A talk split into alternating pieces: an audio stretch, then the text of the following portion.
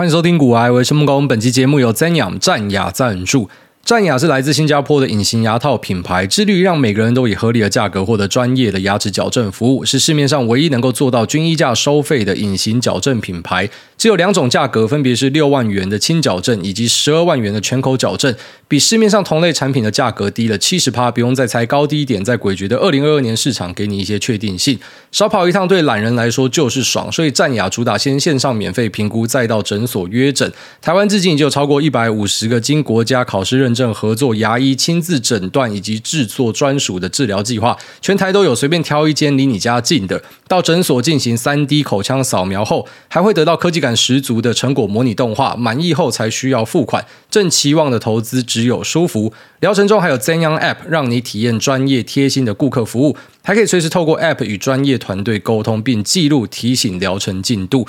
现在就点击资讯栏的股癌专属评估链接，获得癌保优惠，上传基本资料以及四张牙齿的照片，五分钟快速完成免费的线上评估，即可获得轻矫正五千元和全口矫正一万五的超高折扣。那作为在加码在脸书的贴文留言，Zenyum 挺你的微笑正义，并 tag 一位你有微笑困扰的朋友。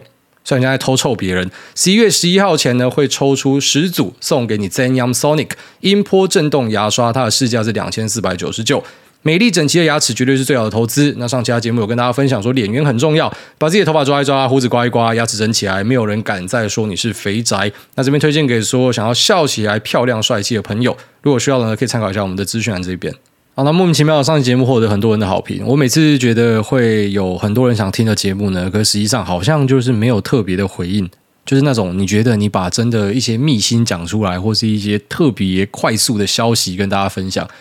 反应还好，但是一些你觉得它不就老梗嘛？它不就翻译念一念嘛？干，每次这种东西都最多人喜欢，非常的傻眼。我觉得真的像是 Christopher Waltz 他讲的，然后这是一个呃我最喜欢的演员呐，那他都是跟昆汀塔伦提诺合作，我觉得他戏精哦，非常厉害。那有一个访问里面，他曾经跟大家提到说，那种你觉得花了很多心力准备的东西呢，往往。哦，它不会是市场喜欢的东西，它不会是你台下观众喜欢的东西。可是那种你做完，然后你开始在后台去批评自己说：“看，我真的是一个白痴，怎么可以这么烂啊？怎么可以做这么差的东西呢？”就没想到大家会喜欢。我觉得那感觉差不多就是这样子。所以顺便回应给上次 Q&A 最后一题那个朋友啊，就是有时候你自己觉得我要呈现给大家最屌炮的东西。你有时候会很失望，就是大家对那个东西反应会很还好，但是你觉得随口讲一讲的，甚至有时候是呃，就是莫名其妙岔出来的东西，像是秋口在那边叫，然后骂他一句干你娘，就到现在大家都在传唱这一件事情，就是一些很意外的东西，没有想到会获得更多的好评这样子哦，所以真的是很随性啊，就随便做就好。那呃。可以获得大家的好评呢，我觉得非常的高兴哦。那我也会试着去揣摩一下大家的味道，就你喜欢那样子的东西。那之后我有看到那样子的东西，或是我之前曾经有读过类似的东西，可能再找机会跟大家分享。可能大家需要的是一些，然后除了市场话题以外有关联啊，但是呢，可能也对生活中的实际应用是有帮助的一些内容吧。好，那感谢大家的支持啊。我觉得我最近自己也开始产生一些化学变化了，好像我刚才前面跟大家提到说，可能开始去揣摩一些听众会喜欢的东西，但不是说去迎合大家就不做自己想要做的东西，就是说我自己想要做的东西，只是如果可以跟大家有重叠到的话，那个东西就优先嘛。我觉得这一种设身处地的想法，其实我觉得长大之后才开始会慢慢有啊。就随着你的成长之后呢，你会开始越来越有同理心啊。我觉得正常人的发展都会是长这个样子。那当爸之后，其实这东西也有持续的在加强。其实我觉得我第一年当老爸的时候，当的跟屎一样烂，非常的糟糕。那其实也是因为可能一开始转换当老爸的时候，还没有办法把自己的工作跟家庭的平衡切换得很好。因为我本来的平衡是这样，就是工作可能放九成九啊，家人放零点一啊，所以我对我老婆也很拍谢。就是我之后才发现说，其实我根本就没有善待过我老婆，根本就没有带她去买什么名牌包啊，带她出去玩啊、走啊。不过当然也是遇到肺炎啊。所以我可以为自己开脱嘛，是因为肺炎。可是我自己知道说，假设没有肺炎，可能我也未必会出去。我觉得很专心的去做自己的事情。然后有小孩之后呢，就不得不啊，因为你要带他去放电嘛，然后慢慢的调整之后，才开始去发现靠北哦，原来之前可能当一个老公跟当一个老爸当的这么差，然后慢慢的去修正跟调整他。那我觉得我老婆教会我蛮多事情的，像有一点看起来是很小的事情，可是最后面想通之后，发现是一件大事啊，就是他会跟我讲说，呃，他都会尽量早一点去接我儿子那。为什么要早一点去呢？因为你想一下，如果你今天是在学校里面，你妈妈提早来接你，是不是你在同学面前就很骄傲？就是我妈最早来，就像以前可能，呃，我们过生日的时候，如果你妈有带。麦当劳的什么全家餐、儿童餐来，你就是同学里面的王嘛，就最屌。哎，我可以跟你要一根薯条吗？我可以跟你要一个玩具吗？就是你会在同学里面呢非常有面子。那不然说你是最早离开的，其实那感觉也是很棒的。我后来才突然想到一件事情，就是当年自己在新训的时候呢，呃，其实我也是第一个出去的。那时候恳亲假的时候呢，我当时的前女友是好像凌晨四点五点就出来把我接走，到现在我都充满感谢哦，那真的是充满人性的光辉，一个非常好的人。所以其实我每次其实想到各个前女友，都觉得充满愧疚，因为我觉得我真的是一个废物，一个非常烂的人哦。不然说对自己的老婆都觉得有很多没有做好的事情。就如果能够重来的话，我希望可以把事情做得更好了。然后反正干在题外话，我们先拉回来。那总之呢，就是在新训的时候呢，如果有人可以把你提早接出去的话，那个感觉之深。那当时的那种充满感谢的那种呃滋味呢，就是你想起来，你就会知道说，哎，对，其实你应该也要去呃试着去站在儿子的角度去思考哦，就是他会希望你早一点把他接出去。那其实老师也会跟我讲这件事情啊，就说呃，因为你们都蛮早接的嘛，那有时候呢，你们稍微晚一点点哦，前面有一些小朋友先走呢，然后他就会开始哭。可能也是某种程度的宠坏，你知道吗？就是他已经习惯，他可能要提早走这样子。但是我觉得让小朋友沐浴在那一种呃快乐里面，就是好像他爸妈就是会最早来把他带走，是一件我们能够做到简单，那并且呢可以让他感受到很快乐的一件事情。那其实到最后就会发现说，重点已经不是在自己身上，开始去了解说，就当时我们在看一些人的呃 Instagram 哦一些学长的 Instagram，然后整天那边贴小孩照片，就想说，干你是有病哦，你是没有别的东西可以分享吗？现在只能说完全理解，所以你可以把这个当成是一个呃，就是退坑文哦，劝你退坑，就是干，不要生小孩，生了小孩之后，你就会变成那样的家长，你就会觉得说这个小孩变成最重要的，然后这个狗变成最重要的，家庭生活最重要，所以你每天分享的就是你家的狗跟你的小孩，没有别的东西，因为你觉得其他东西都不再重要。你今天去坐一个私人飞机，可能也不会想要拍照上传，你觉得干这傻小，没有特别重要。那小朋友的东西呢，特别重要，然后那个整个呃感受就会差很多了。哦，所以我觉得我节目的一些变化。我自己回头听也会有一点傻眼，就是哇靠，自己的转变竟然这么大。那很多的观念呢，也是啊、因为随着呃迈入家庭生活呢，然后开始去调整，所以甚至有些东西可能会看起来是有冲突的，那也会多一些那种。啊，就是同理心的加强哦。除了刚刚前面提到的，呃，你对于别人的同理心，对于自己小孩的同理心，然后再来就是，因为你自己经历过这种转折，所以你会知道说，哎，就是有些人呢，他可能啊，十年前想法跟十年后想法差这么多，并不是因为这个人有什么双重标准或什么，就是因为那个条件不一样了，他的生活改变了。好，大概这样，稍微跟大家分享一下。好，那接下来我们进入市场话题啊，来跟大家聊一下最近在市场里面啊，不管是北中南部的交易市，还是说是可能寿险的 PM，呃，一些 buy side 的资金，然后一些地方闲达朋友们，反正大家大多数都在讲差不多的东西，就是在讨论呃怎么样把资产转去海外，然后怎么样移民。那这件事情我跟我老爸讨论了一下，我爸说哦，这应该是第三还是第四次的移民潮了吧。我觉得我爸说呢，其实在他有生之年看过几次飞弹危机是一个，好，然后那时候退联合国呢也是一个，就很多人会往外跑嘛，然后跑去当美国人，跑去当什么人之类的。那其实我那时候心中产生一个想法，我就想问我老爸说，干你，所以你没有跑嘛？啊，你没有跑啊？你有抄底吗？因为当时这个资产价格都有受到打击嘛。啊，你有没有抄底？你又没抄底，干那你到底在干嘛啦？就是你没有跑出去，你没有让我变成美国人，然后你又没有抄底，那你到底干了什么事情？我心里面想法这样，但是我没有跟我爸讲。可是我爸听到这边，他应该知道我的想法是这样。哦，不过其实变美国人呢，对我现在来讲，并不是一个太好的事情啊。啊，就是很多人会觉得说啊，我要拿美国籍什么的。那个真的是身份不一样，想法又不一样啊！像我拿美国籍，对我来说一点都没有优势。那个税务对我的影响太大了，而且我不需要美国籍，我要到哪，反正你有钱就可以飞去任何地方嘛，根本不需要那个国籍，你又不是要去那边上班哦，所以那个想法会改变啊。懂我意思就是讲说，妈，我老爸没有跑去当美国人啊，然后又没有抄底台湾资产，干，那你到底在干嘛？那我觉得现在又再一次来到这样的一个时刻。哦，假设最后面真的出现一个危机的话呢，诶，第一个选项就是你可以离开台湾嘛。啊，第二个选项就是你留下来，然后你去找一些机会，你抄底，然后中间变成呃因为一个危机而变转机的富翁，这样，那这可能就是你的一条路嘛。那我这边就稍微跟大家分享一下我们呃圈子里面大家讨论的一些内容，然后当成是给大家做参考。那一样前情提要一下，就是你不要觉得说我是在劝你要留下来奋战，也不是说劝你一定要离开，也不是说叫你要干嘛。你要知道我们这边是一个大人台啊，是一个自由市场台啊，所以我从来都不会跟大家说你一定要怎么做。那那种你一定要别人跟你讲要怎么做，你才知道怎么做人，或是说呃你听了某个东西，那你决定要那样做，然后你要跑回来怪别人的哦，这种你就是活该去死去红干哦。所以我们其实不太。鼓励大家哈，就是去当一个盲从的家伙。你一定要有自己的思考能力，不然你不要进股票市场。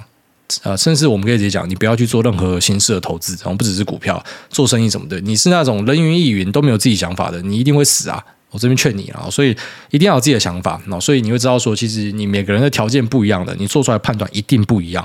那我这边只是跟大家分享说，哎，我们知道的一些东西，还有我们的一些看点哦。那如果说呃对你有帮助的，你就把它拿进去参考。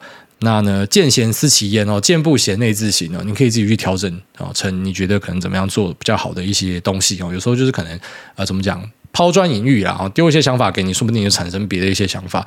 那其实当然，如果今天遇到战乱的话，先讲一个大重点啊，就是假设台海真的打起来的话，它是一个全球的浩劫，它绝对不会只是中国跟台湾的资产会产生变化。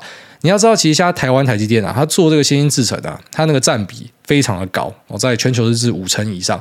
那 Legacy Node 呢，哦，就是我们的世界先进啊，联电、力积电、台积电，那全部加起来呢，然后那个占比在全球也是非常的高。那这是 Foundry 的部分，还有 IC Design 的部分，零组件的部分，很多台湾都是在全世界扮演一个要角。所以呢，我们今天遇到了一个肺炎啊，你知道肺炎就是一个供应的断链嘛？那这供应断链对全球资本市场的影响，大家已经看到了。那如果今天台海战争发生呢？我觉得冲击绝对是大于肺炎、金融海啸，然后或者是达抗泡沫哦。至少以现在来看是这样子。但当然，如果在未来的十二十年开始，呃，各国政府为了要去避免台海的一些风险，要求说，哎，你要到别边设厂什么，那个就是慢慢的去把这个风险往下降。可以说，假设就是在什么五年、十年内开打的话呢？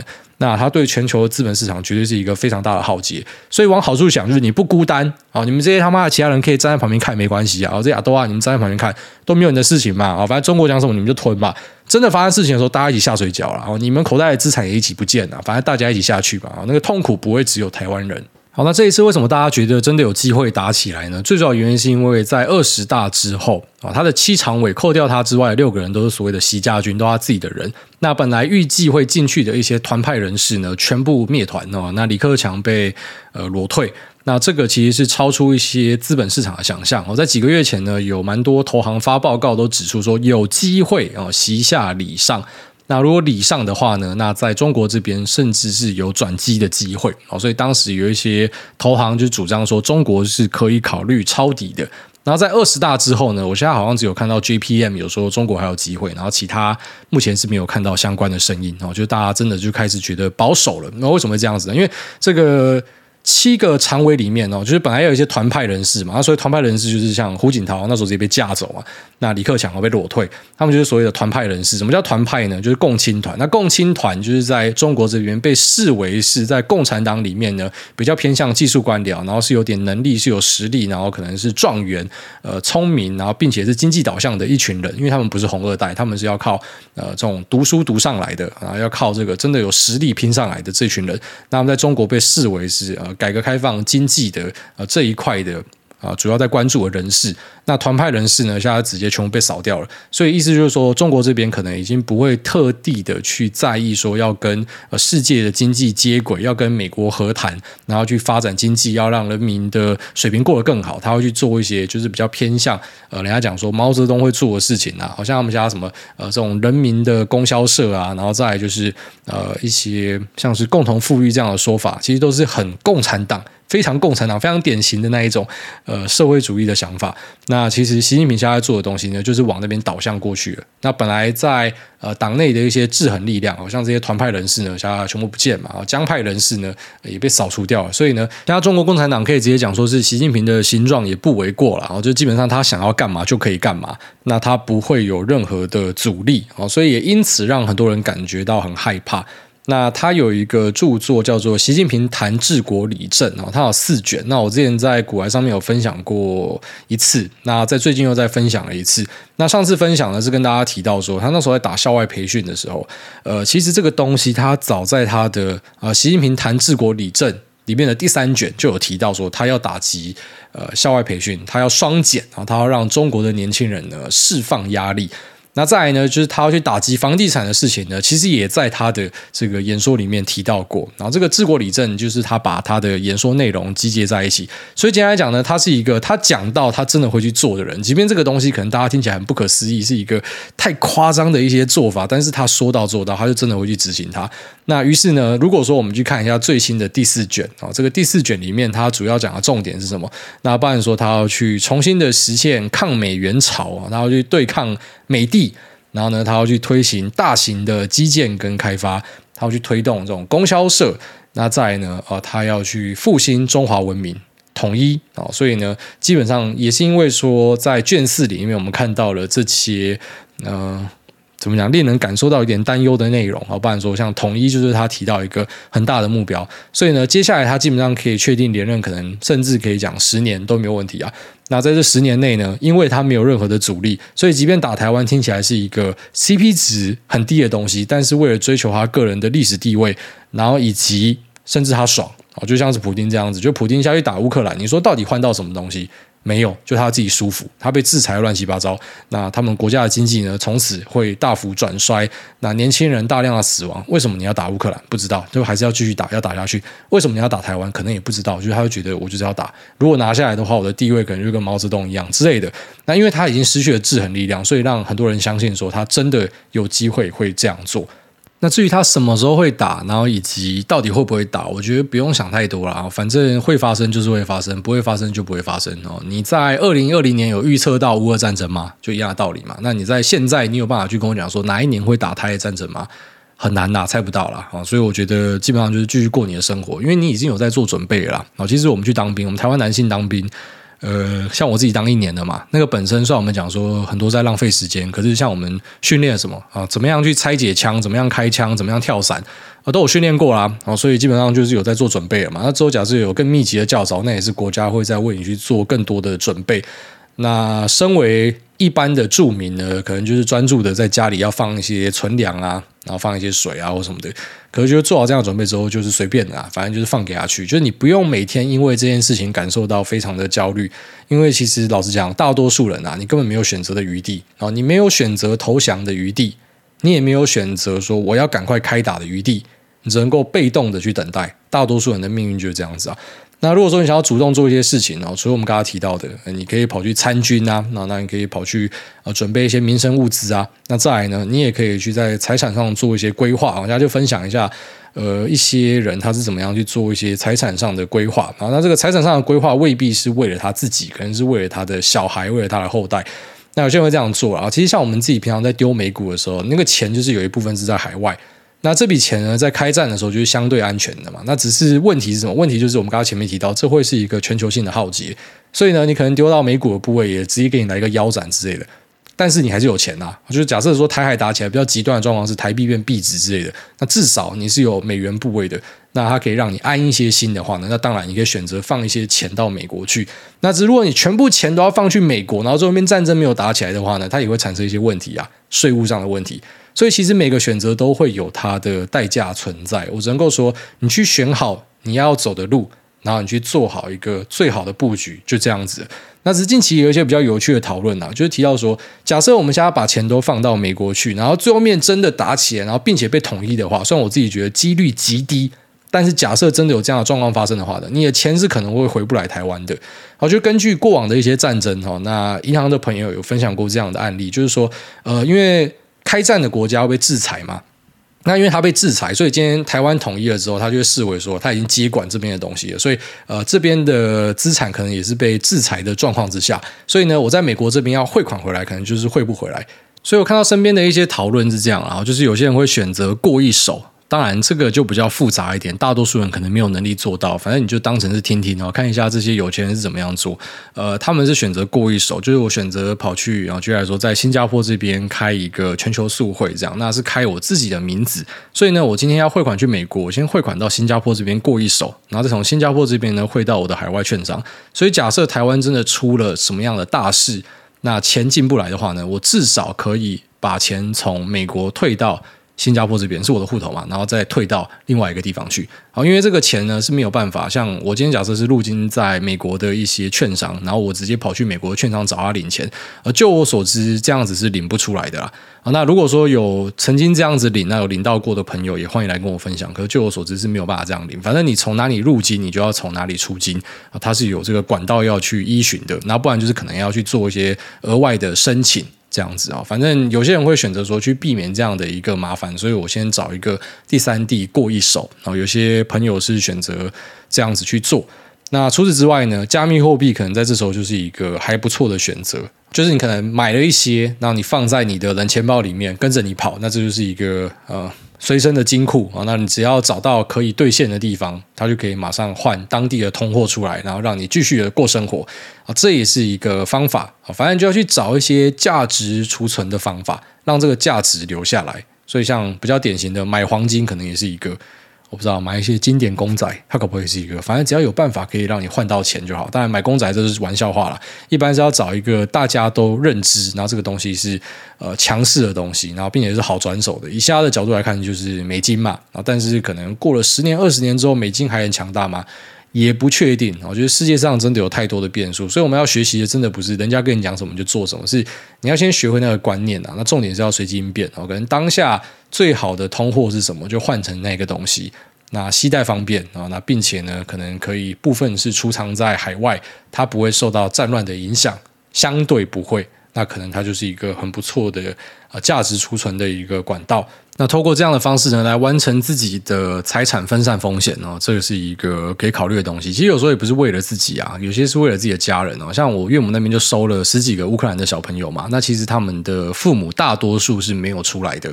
呃，其实他们也没有帮小朋友做布局啊，因为乌克兰那边又不是说什么很富饶的地方，所以基本上就是两片屁股直接送出来。那在台湾这边，当然有些家长你想要多做一点的，你可以这样做嘛。爸爸们可能就是没有办法出去啊，你被关在国内啊。你要跑的人就要早点跑啊，你提早就要去规划，就像那个移民潮，你提早就要去做移民。你等到真的要跑的时候，可能是来不及了，你就是只能够留下来守家这样。那小朋友可能可以送出去，那去做这样的规划呢，就是为了自己的小朋友可能在国外呢，哎，是有一些财力的啊这样。但是我觉得其实这样的东西并不用想太多啊，因为很多东西不会照你。想的那个方向去发展哦，可能最后面根本没有打起来，或是哎可能最后面是有打起来的，那只是打起来的状况可能会跟你想象的很不一样之类的，说不定打下呃金门、澎湖之后，然后就有一些新的变局，变成什么全球世界大战，所以你小朋友送去国外，妈也照样卷入之类的，很难说哦，真的非常难说。那或者是说，其实你担心了半天，就最后面啊战争搞不好是发生在十年之后，就你们家被什么干你娘什么三宝右转撞到之类的，然后最后面活不到那时候。我不知道诅咒什么有的没有的，意思是说，就是因为有太多的变数了，所以我们真的不用去担心那些呃不是在眼前的东西。你能够做的就是，呃，你真的会有一些焦虑的话，你做一些布局，让自己好过一点。可是最后面你会知道说，很多的预期都是没有意义的。特别你在股票市场待过，我们从二零二零年节目一路到现在。你要想一下，我们当时遇到的一些东西，往前推一年，大家有想到这个东西吗？可能根本就不会想到。你像说习近平一定会打台湾，可是习近平在两年之后还在任内吗？不一定。哦，真的是不一定，所以我觉得所有的准备呢，它都是为了让你自己好过哦。但是你不要因为这样子感受到非常的焦虑，或是我一定要这样子做，我不这样做会完蛋。因为很多东西其实会超出大家的想象哦，大概这样子。那如果说真的要开战，然后真的要出问题的话，有没有一些所谓的 early indication 呢？就是比较早可以让你呃判断说可能要出问题的。那当然比较为人所知的就是撤侨。那如果说美国政府发出撤侨的话呢，那可能多半就有机会要出问题了。所以，呃，那些选择要离开的人，可能撤侨这个就是一个最后的机会啊。但如果说要比较快一点的话，就是旅行的指南，然后大家开始升级。啊，台湾本来一下是一级嘛，那升二级、三级、四级，往上升的时候呢，你自己就要心理准备说，那可能是有事情要发生的这样子。然后，特别是我觉得美国政府在乌俄战争那一次的抠，真的抠得太准了，太厉害了。那像像布林肯啊，在前阵子三天之内讲了两次说可能共军会打台湾，我相信他们一定有收到什么样的东西。那现在回头看一些东西，真的会觉得哇靠！突然一瞬间想通了，为什么突然间弄了一个这么大的半导体制裁？然后看到，我、靠，二十大都是你自己的人，好像突然想通了什么东西啊！就是美国的情治单位非常的厉害，这样子。所以，呃，一个比较快的指标，可能就是可以看美国对台的这个旅游警示啊。然后，这可能是对于一些有需要的人，他可以这样去参考。那至于我自己会怎么样看待这件事情呢？其实我觉得，呃，在年轻一点的时候，差不多十八二十岁的时候，满脑子想的就是为什么这些人要侵略我的土地？所以，真的发生战争的时候，他妈我干你啊，杀暴共匪！那到现在有家庭之后呢，想法就开始转变，会觉得说，我当然不希望有战争的发生，特别是你在台湾开始怎么讲，有了自己的资产之后，想法一定会变的。你如果是一穷二白的时候，一定会想要干你啊，反正我们就是来拼一发，死了算了。那开始有资产之后，并不是说你会变得软弱，然后变得畏战。而是你会开始去寻找一些我们可以不要打起来的话，我们可以怎么样做？可是我觉得也不是一些呃台湾有些政治人物声称的啊，你对共产党好一点哦，你低头人家就会让步，不可能。然后这边直接跟你讲，不可能，你不可能借由跟共产党示好获得一些豁免，然后没有事情。那甚至我觉得可以这样说，在现在这个时代呢，啊，已经非常有力的证明的，你一定要站在美国那一边。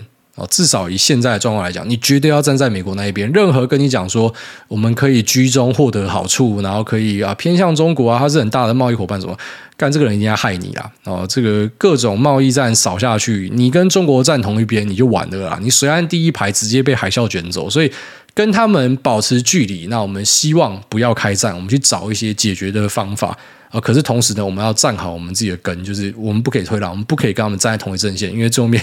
变成你要面对的是美国人，那个是更大条的事情。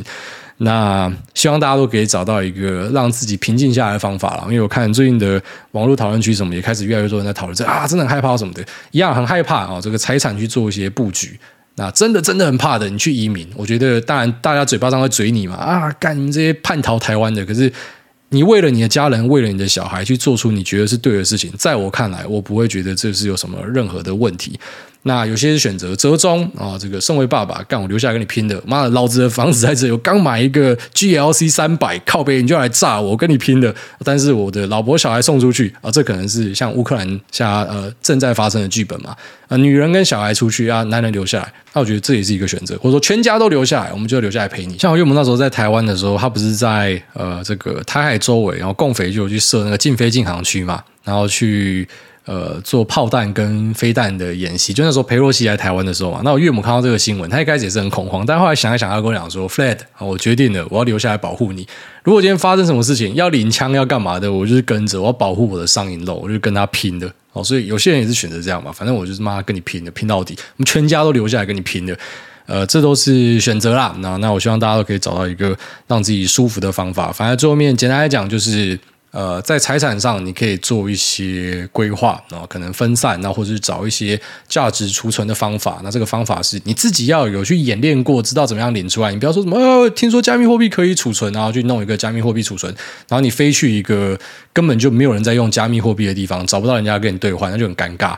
哦，就是你自己持有一个你知道很稀有的东西，就没有人可以跟你兑换。你持有一个什么皮卡丘超稀有的卡卖不出去之类的，或者一个太大的钻石没有当铺收得下，这都是问题啊。所以找一些比较好流动的通货，然后以及全球布局啊，这个财产上面的一个做法。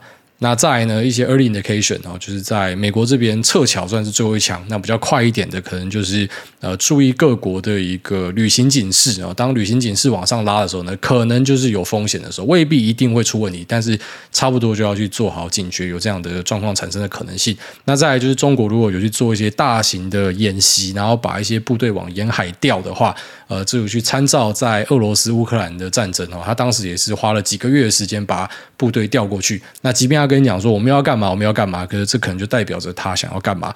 那大家只要在心里面做好这样的准备就好。但是我觉得不用去对生活造成太多的影响啊。我相信可能明天开始呢，还是到处餐厅都订满满的，然后这边吃不到，那边吃不到，然后可能一堆人照样看电影或什么的。我觉得这才是对的啊，就生活继续过，反正我们知道了，那做好准备。那去面对它，就这样哦。其实不用因为这样子去影响到自己生活太多。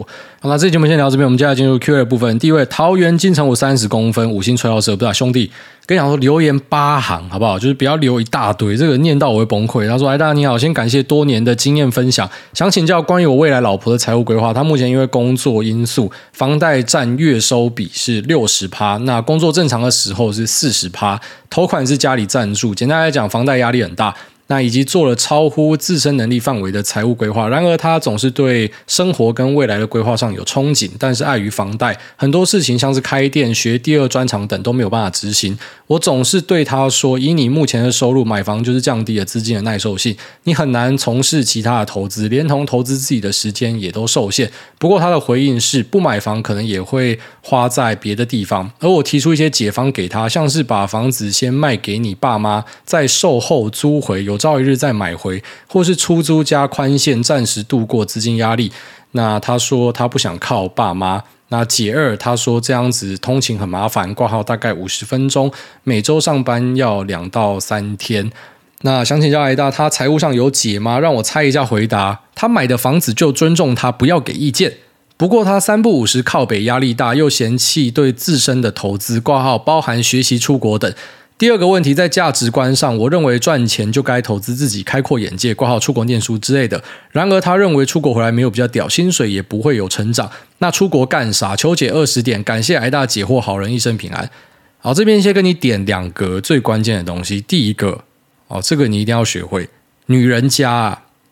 我讲大多数啊，你知道现在讲话都很小心，会冒犯很多人。大多数啊，我自己的经验，女人家啊，哈，她跟你抱怨的时候，其实她只是要人家聆听而已，她不要你解决问题。你不要每次人家跟你抱怨什么，你就要帮她解决问题。这个也是我从一些关系里面学到，包括我自己的老婆现在也都是。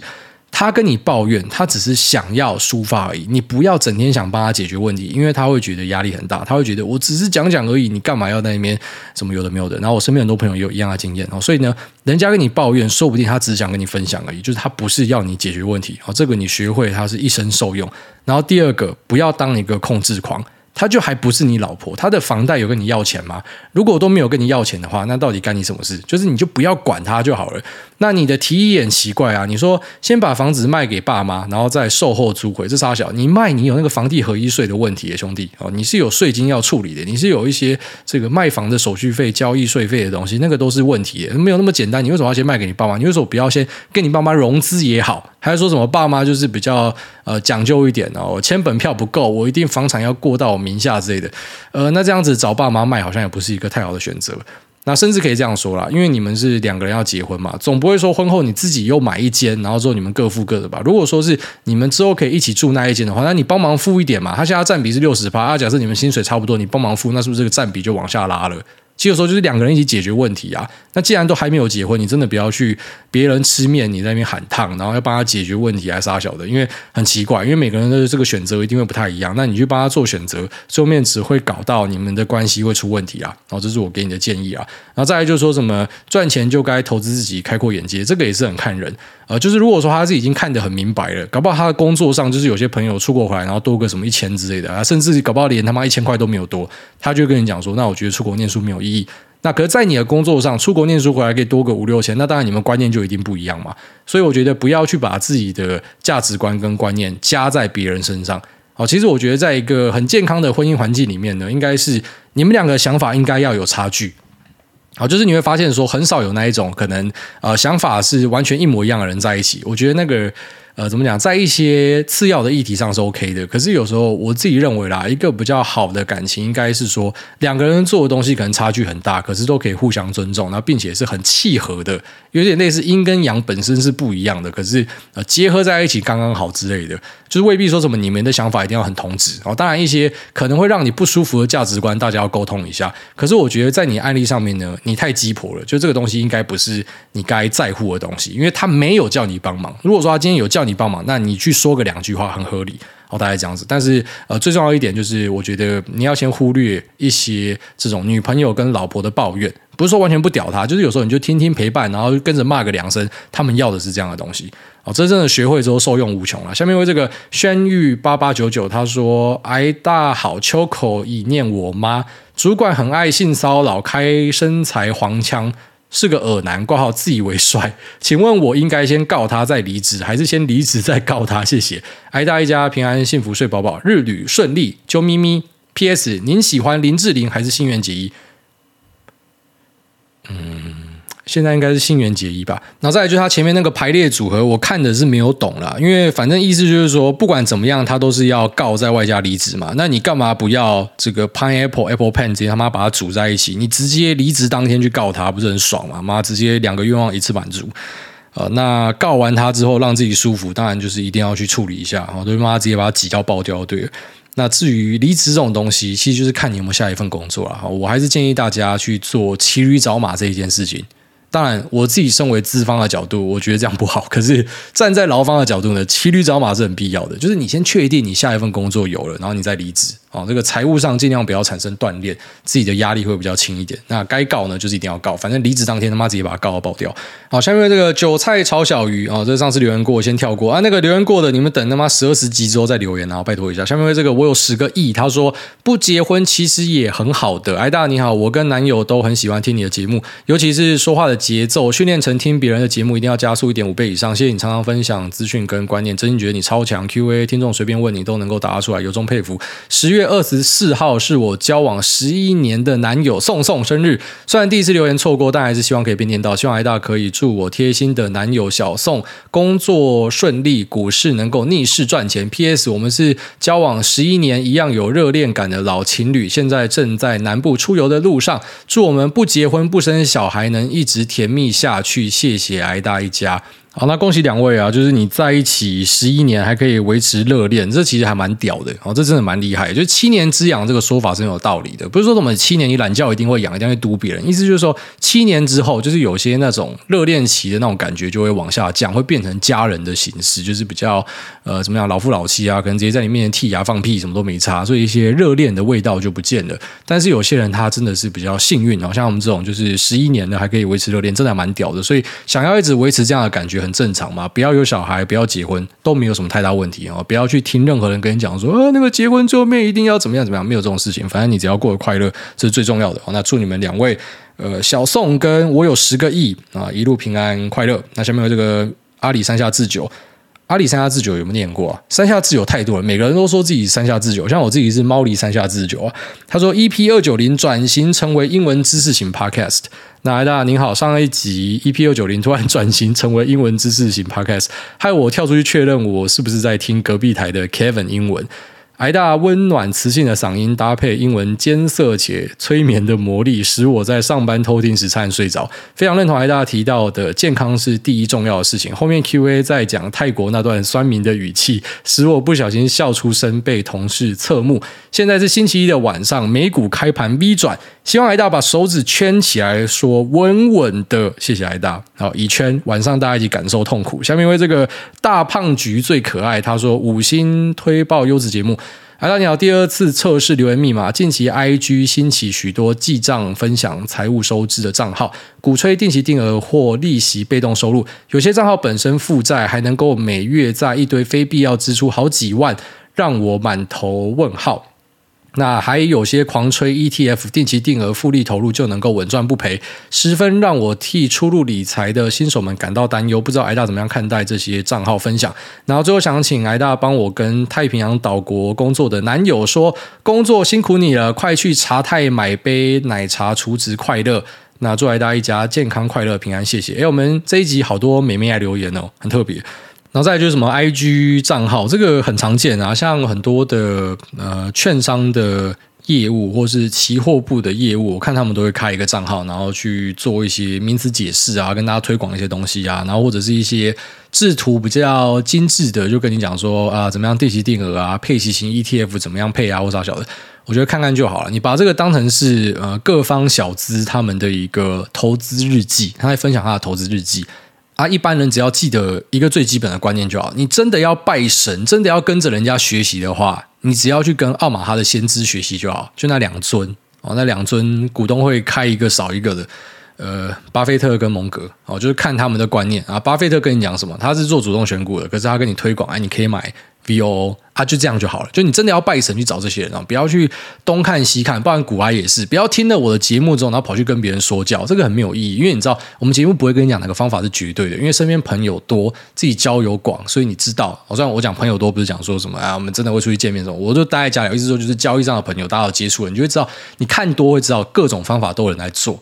啊，你只要做的你舒服就好。而、啊、有些方法确实是比较适合大众的，那只是也没有必要就是出来跟传教一样说你一定要这样做，你不这样做就是怎么样，blah blah blah，没有意义啦。哦反正你自己舒服就好。有些方法我跟你讲说，这个方法是有经过时间考验可以做。啊，你做下去你嫌慢，或是说啊你就是抱不住，那也没有用嘛。多好的方法你也抱不住嘛。所以其实它有点类似说，你把投资想象成另外一个世界，它不是一个专一的科目，它有点类似说，它本身里面就有各式各样的小分类。那这小分类可能每个人进经营的方向不太一样，最后面做出来结果也不太一样。你只要做你自己舒服的东西就好，然后不用看太多这种呃新兴的粉砖。所以我们自己本身也曾经是一个新兴的粉砖，但是一个经验跟大家分享。然后之前在六月多台美股同步大崩的时候，现在是脱钩了啦。然后美股比较强势，台股可能因为台海的状况还是怎么样，汇率什么八八八，反正台海比较弱一点。但六月那时候一起崩的时候，就有一些账号本来跟我借钱嘛，我觉得超傻眼，干你怎么会找我借钱？真的非常奇怪。然后其中找我借钱的两位，然后他们有在经营自己的 IG，居然讲这种就做一个图片或什么的，我心里面就想说，干你自己的毛都还没长齐，然后你就要出来教大家东西，然后你搞到干你自己要借钱，那你教的东西不就等于你在害别人吗？其实有很多这样子的人哦，真的有很多这样，就是他可能自己做的哩啦啦，然后自己的观念根本是错的，可是他出来教大家，这个很可怕，然后这真的很可怕。那不是说什么你一定要自己呃绩效很强或怎么样才可以教别人，至少是。你要有一些认知，你对风险要有认知，你不可以跟大家讲说什么样的东西就是稳的稳的，因为真的没有什么稳的东西。那真的要拜神，真的要找人家学的话，我唯一推荐奥马哈那两只，我就跟这两只就好，其他就不要乱看，因为其他乱看呢，真的都是让自己徒生一些受伤的风险。好，下面为这个推了哪次不推了？他说五星推推。哎呀你好，我是最近才开始听的菜鸡。前几集听到矮大对违规驾驶不爽，真的超有感觉。那我自己也会喷那些违规仔，偶尔会翻行车记录器检举那些严重影响的违规仔。那我觉得，如果不让他们知道，这世界上还是有人会不爽他们的行为，最后一天会轮到我被撞死。然后之前有看到有人计算过，台湾人一生中出车祸的几率大概是八十趴，一生中因为车祸而死亡的几率大概是一趴。台湾人会相信自己会中几率低到不行的大乐透，却不会觉得自己违规中有一天会害死人，真的是让人匪夷所思。然后自己是就算停车费爆干贵，停车场又远的要命，还是会乖乖停的人，骑车也会注意自己的行为，会不会影响到其他人？但是常常自己守法，却还是得忍受他人违规影响自己，感觉在台湾守法跟白痴一样。然后最后祝大家全家平安健康，事事顺心。他讲这是真的啊，就在台湾开车真的蛮恐怖的，那应该在全世界排名前面吧。我自己在意大利罗马开车，我觉得更可怕，它比台湾更可怕。可是台湾其实真的是已经在前段的，就是可能车子不让行人啊，或者是车子之间的礼仪很差。像我老婆刚考到驾照嘛，她觉得有几件事让她感觉到匪夷所思，像她那时候在开驾训班的车子，在路上开的时候，一直被按喇叭。他说很奇怪，我就是驾训班的车子，我们上面都有去跟你贴说我是驾训班的车子，为什么你们要按我喇叭？他一直无法理解为什么他会一直被按喇叭。然后他的同事不是同事啊，就同学一起上课的，为什么会被按喇叭？他无法理解。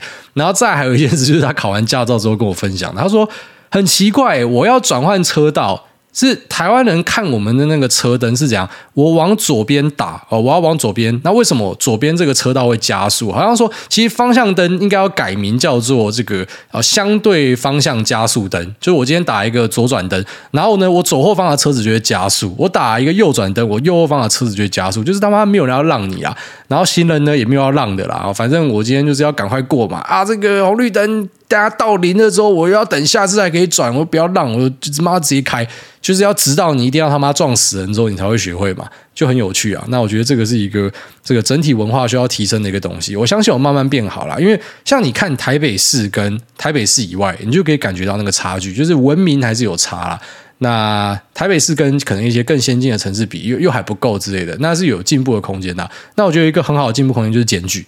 真的就是要多检举，就是罚到怕为止啊。那是很有趣的地方，就在台湾这些被罚的会昂虾哦，就干他自己做错事情哦，被罚被拖掉，昂虾一下哦，结果政府竟然改规矩哦，我们这个检举量人太大，我们没有办法，我们要修改。我觉得超白痴啊！干你妈人不够就多聘一些啊！就是这个问题是要解决，因为这是人命相关的东西，非常认同啊。下面为这个。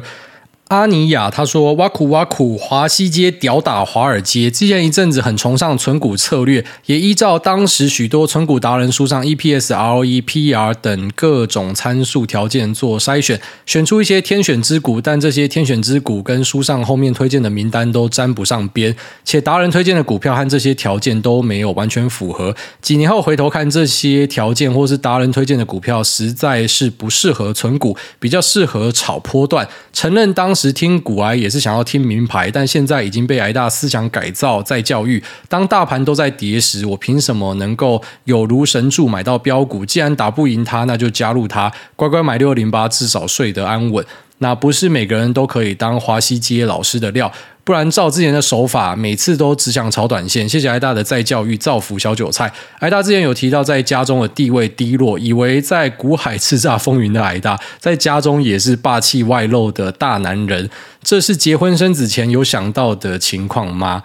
好，那那个几个选股指标的东西，我之前有一集有跟大家分享过嘛。就我最早期进来做股票的时候，我是开那个券商的软体，有没有？然后它可以去设定什么选股指标，那我就把那些条件都开到最高。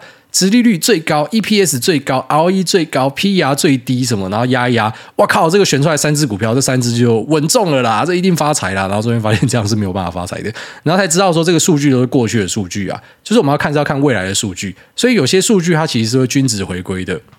好像上一集跟大家提到的那个呃，殖利率有时候它配很高的时候，那个是一个循环的高点哦，之后可能几年都会很低。ROE 也是哦，ROE 到高点之后，可能也是要往下循环的。所以呃，很多东西是循环数据，它不可以直接这样子去量化推哦。要的话，你要看未来，你要去推估未来的数据，它绝对不是什么你券商的随便抓一抓就可以用的。那 EPS 也是一样，因为大多数的 EPS 或是 PER 都是看过去的哦，就是 TTM。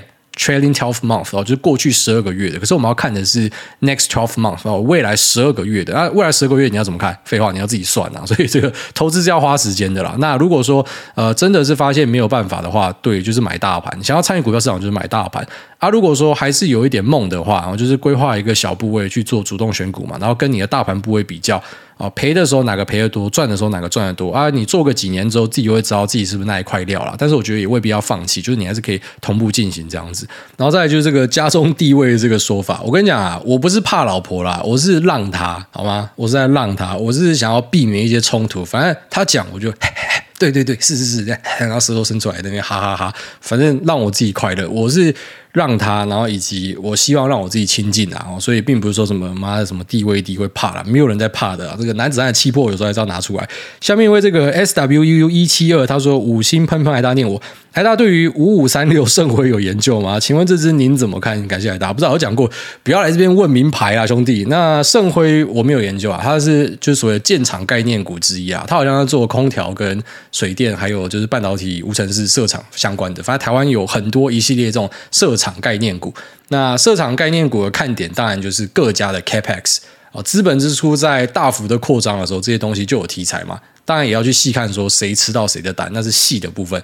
但是大趋势就是看这个 Capex 嘛。那现在 Capex 的状况怎么样？大家都知道，各家都在说了，所以大概给你这样的一个提示啊。下面为这个我不玩了，把钱还我。他说克强，下一个换你。癌大五星吹吹，有没有看到二十大最后胡锦涛被请走，有点时代的沧桑。对自己以前的恩人，那之后遇到了，还是要送去踹下司马库斯，换了位置，换了脑袋。面对这场必输的战争，台湾要怎么赢？对，我想，其实那时候胡锦涛被架走的时候，不是他们开始出来洗地吗？说啊，那个是他身体健康，叭叭叭。哥哥讲，当你今天去上微博，然后发现说胡锦涛相关的讨论都被屏蔽掉，你就知道说，干你在唬烂嘛，一定是有出问题嘛。所以应该就是跟可能他拿到的那个名单跟实际上最后面开奖的名单不一样，就是他被骗了。我猜应该是这样子，我自己的猜测啊。那确实啊，就是不要跟共产党。站在同一边，然后不要相信他们哦，他们的承诺什么都是骗你的。他说香港五十年不变，那也是骗你的。他说呃台海可能可以维持一个什么和平的关系，只要你们怎么样，那都会是骗你的。他们是没有信用的一群人。那你说这是一个必输的战争吗？我不认为啦，我不觉得会输啦。就像是这个乌克兰跟俄罗斯的战争，那个真的是帮台湾人打一个强心针啊。世界第二强的跑去打乌克兰，打成这样子哦，当然你就说他有留一手啊，或什么，他没有射核弹啊，不然不能这样讲，你射核弹就是大家一起毁灭啊，美国也不会放过你嘛，所以就是你打不下来嘛。那台海，我觉得你隔一座海，你要把中国的这些小宝贝啊，一胎化的，干大家小孩就这么少了，都是宝贝，然后现在开始生活条件改善，要来送死啊，你欢迎啊，你就来送死啊，那也要看你自己国内会不会接受啊。我相信他们的民怨也开始在沸腾啊。其实我觉得中国人只要出来反抗。上次不是就有一个老铁跑到天桥上拉布条嘛？哦，那我就有看到呃，他们的社群有些人出来响应啊，只是当然最后面全部都被和谐掉了。哦，那我是希望这样的声音可以持续的传出来，因为如果你不去做一些改变啊，你们没有醒来的话，最后面就是被当韭菜，然后去招惹全世界各地的人。那最后面苦的是谁？大家自己知道。好，那下面这个佛系买股，他说稳稳的。原本以为在听股票节目，后来才知道在听空中英语，但还是五星推。好，感谢。下面这个，请把头抬起来。他说五星推推，五星就找节目。那想请问诸位有没有兴趣参加元大标股竞赛？奖金部分可以八二分就好。为什么最近的留言全部这么幽默啊？不知道讲标股竞赛这种东西啊，没有意义啊，因为他都是跟你讲说什么呃一季嘛，还几个月内。其实你股票做久都知道啦，那个标股啊。哦，就就算你题材看对，你也不能够确定它什么时候会起来。所以一般这种标股竞赛就会变怎样？你看那个经济日报那个比赛，反正就会变成大家都去抓强势股，那种红 K 最大根的，反正我就全部去买那一种。反正都虚拟的钱嘛，然后全部买那个，然后它的这个呃动能的表现上，可能会让它的绩效有机会在这种很短期的比赛里面胜出。我不会参加这种比赛，但我跟你讲，关键啊，关键就是全部挑强势股，然后那种呃成交量上来。然后拉了什么一两根涨停的，妈，你不用管它五四三，懒觉抹口水直接进，然后你就直接。反正把它压爆就对了。那你去玩这种标股竞赛就是要这样玩。好，下面为这个曾经的少年股神他说：“梦工探大吉，哎大你好，小弟是在研究所念书的菜鸡，对于投资股票有兴趣，但觉得做研究员的 CP 值很低，血汗就算了，薪水也不高。虽然银行 MA 的薪水相对高，但做的事情又跟投资没有什么关联。那想请问，如果是哎大会怎么样取舍呢？另外，想请问哎大之前有考虑做研究员相关的工作吗？没有。其实一直以来我都觉得说自己在家抄就很快乐，所以也不会想说什么。”去考个证照啊，去上班啊，去人家交易室啊，从来都没有想过自己在家里弄就很爽了。那薪水高很好啊，其实薪水高就让你有更多本金可以做啊。你知道，其实这个好举例来说啊，这个十万块的本金要翻到二十万，最快的方式是什么？绝对不是在股票市场，绝对是直接去打工。你月薪十万，你一个月就翻倍，一个月就翻倍，好，这是非常快的速度。所以呢，其实这个最早的本金呢，用打工方式是最快的，好，那个边际效应呢是最好的。那但是如果说今天是呃已经到了。一千万的本金，两千万的本金，那打工速度可能就赶不上这个呃，在资本市场里面钱滚钱的速度。那当时呢，可能这个想法就会不一样。所以我觉得最早最早还是先以这种薪水高的地方为主。那你未必一定要去当研究员啊，因为你在家也可以自己研究。但研究员如果说呃选对地方去的话，可以获得一些很不错的优势啊，像一些。啊，这个地方的大户蛮多，也会去请研究员的，或一些投资公司他们也请研究员，那他让你去抠公司什么的，那个学习的呃速度也超快的，而且甚至可以跟大哥学一些招数，所以有好有坏，然后自己去做一个决定。那如果是我的话，我会选择薪水高的，然后自干，这是我了。好，大家讲，那这边讲这边讲，拜。